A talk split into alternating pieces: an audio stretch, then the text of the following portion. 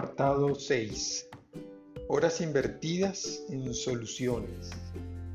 ¿Cuánto tiempo pensando? ¿Cómo voy a hacer para cambiar esto? ¿Qué puedo hacer para hacerlo distinto? ¿Qué me falta por aprender? ¿Qué más tengo que ver detrás de esta realidad del dinero en mi vida, de lo material? Y resulta que al final te das cuenta que ese tiempo primero es para ti.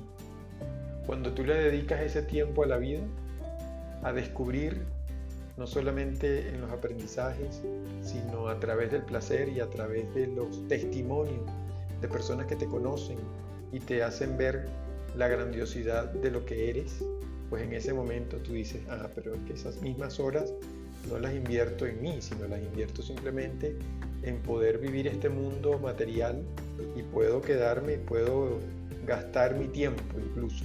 Y cuando hablo de gastar es que pasan horas, hablas los temas, haces lo que sea y al final tú dices, pero es que te quedas contigo mismo, al final te quedas contigo como, como ser.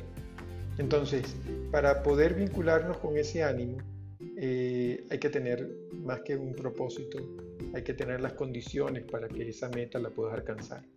Si yo no soy un deportista, yo no puedo pretender hacer 5K en el maratón de, la ciudad, sencillamente porque me provoca. No, me tengo que preparar y tengo que buscar eh, los medios para alcanzar ese fin. Indudablemente, eh, tener este libro en tus manos, escucharlo, leerlo, te lleva a esto, te lleva a sincronizar eh, tu meta con tus capacidades. Ahora, ¿Desde dónde lo vas a hacer? Te invito a que lo hagas desde tu convicción. Recuerdo un amigo que me decía, eh, tú haces las cosas por conveniencia, por convicción. Y recuerdo que esa frase me quedó para siempre porque muchas veces actuamos de la conveniencia y no sacamos nuestro potencial. Ahora, estar convencido de algo y, y quererlo hacer es hacerlo, es lograrlo. Claro, está allí. Luego otro punto importante en este capítulo, seguramente lo pudiste ver, es el tema de la razón. ¿Cuántas veces por tener la razón dejas de hacer cosas? O sencillamente por la razón no te atreves a avanzar. O sencillamente dejas para mañana lo que puedes hacer hoy. Si la razón interviene mucho cómo invertir, cómo lo voy a hacer, no quiero perder, eh, hasta cuánto puedo, lo cual es muy válido. Sin embargo, te invito a que visualices o, te dejes acompañar de muchos emprendedores, de personas que no necesariamente nacieron en un hogar de millones, sino simplemente personas dedicadas, entregadas, convencidas y más que buscar la razón, siguieron la pasión de su corazón y alcanzaron la meta, por supuesto, con aciertos y desaciertos, lo lograron. Es algo así como cuando quieres hacer una presentación de un proyecto y solamente enfocas lo positivo. Está muy bien lo proactivo, excelente.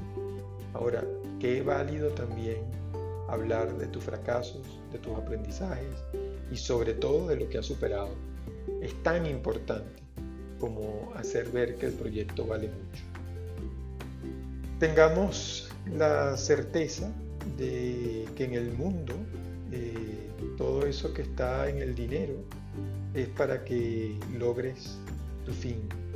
Y eso es para que cuando tú sientes que tienes eso, que tienes cosas para ti, que tienes posesiones, esas, eso que posees es para compartir, claro. Ahora, que nunca quedes por fuera, eso es tuyo, eso tiene que ver contigo. Eh, ¿Cómo es tu relación con el dinero?